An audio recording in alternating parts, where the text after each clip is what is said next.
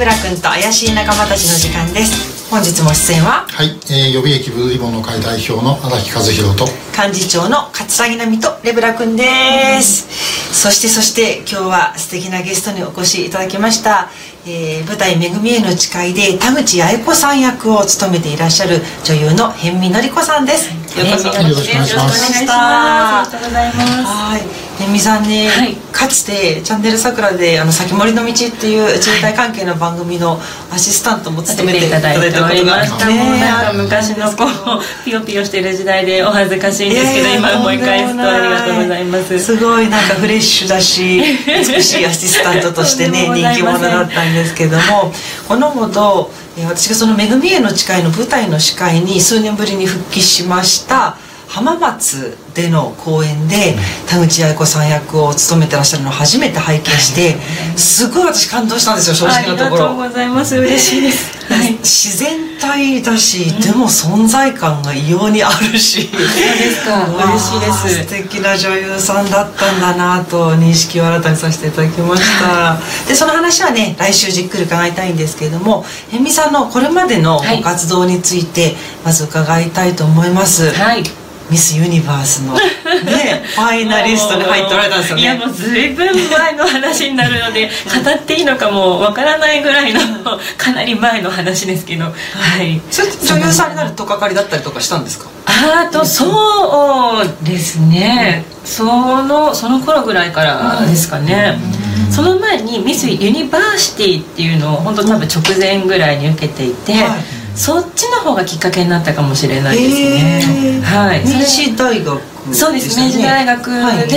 あのちょっと大手の事務所に声をかけていただいて、へーでユニバーシティっていうのがあるので出ませんかっていうところが取っかかりでした、あじゃあ、はい。い、ろんな大学の大学生が。そうですそうです。大学生対象というあそうかユニバーシティの方は特に大学生じゃないんですけどユニバーあユニバーユニバース？ミスユニバースの方は、あの大学生じゃないんですけど、ユニバーシティはもう大学生対象っていう感じだったので、はい。そこからですかね。でお芝居もしてみませんかみたいなお話があって。そうですね。最初はこうタレント業務みたいな感じで、ただ私がその前からちょっとやっぱお芝居に興味はあったので、であこれを機にできるかななんて思って、でお芝居にがっつりとあの足を踏み込んだのはもう自分の意思で、うん。こっちに行こうと思ってお芝居を始めました、で今は劇団野草会の所属でいらっしゃるんですよね,、はいね野草会との出会いはどんな感じだったんですか？えっ、とちょうど始めて、お芝居を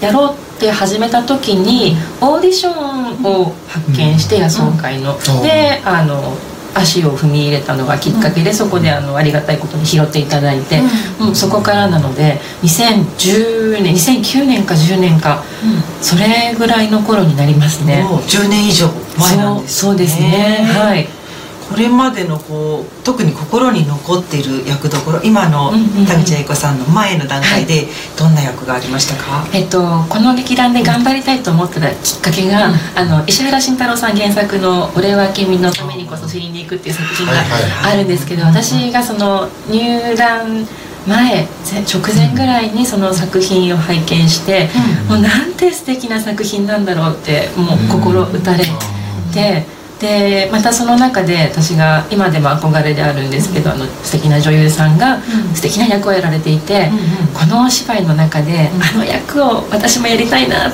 て思ってはい。頑張っていこうって思いましたね。え誰ですか？その方というのは。あえっと、今エリンさんっていう名前で活動されていらっしゃる、はい。エリン様のママでいらっしゃるんですけど、ええ。あのその頃に涼子さんっていう、はい。東京からうん。鹿児島の知覧にいる、あの稲漬けに会いに行くうん。役だったんですけど、えもうとても素敵だったんですね、うん。その方が。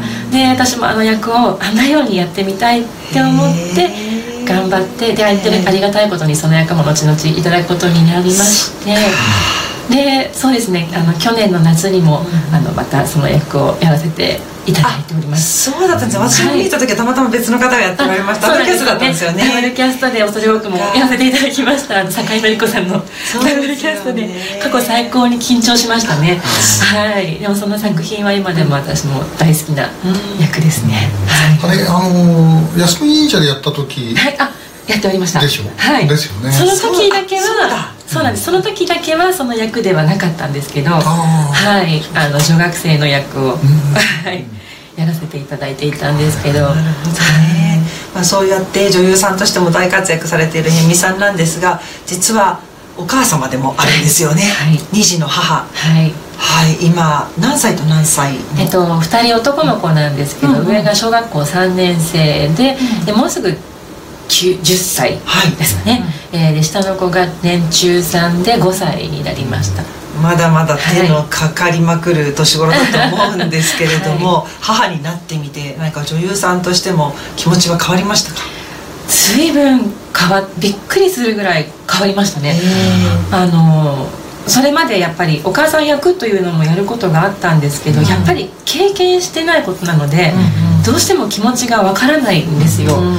ただこれ面白いことになった瞬間、ん。びっくりするぐらい分かってしまって、で初めて出産後にやった舞台が、うん。ちょっとかなりしんどいんですけど、うん。自分の息子が亡くなってしまうお母さんの役だったんですね、もうあの気持ちが分かりすぎて、辛くて辛くて、うん。一番最初にお稽古ですけどあの、うん。投資稽古って言って、はい。全部投資でやった稽古の後は、抜け殻のようになってしまって、うん。ちょっと言葉も発せないというか、でまず多分それは私が母になったからであって、うん母になる前に同じ役をやってたとしても、そうはならなかったと思うなっていう感じですかね。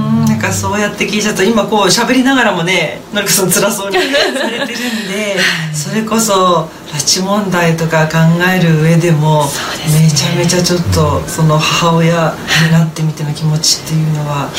かなり影響してますね。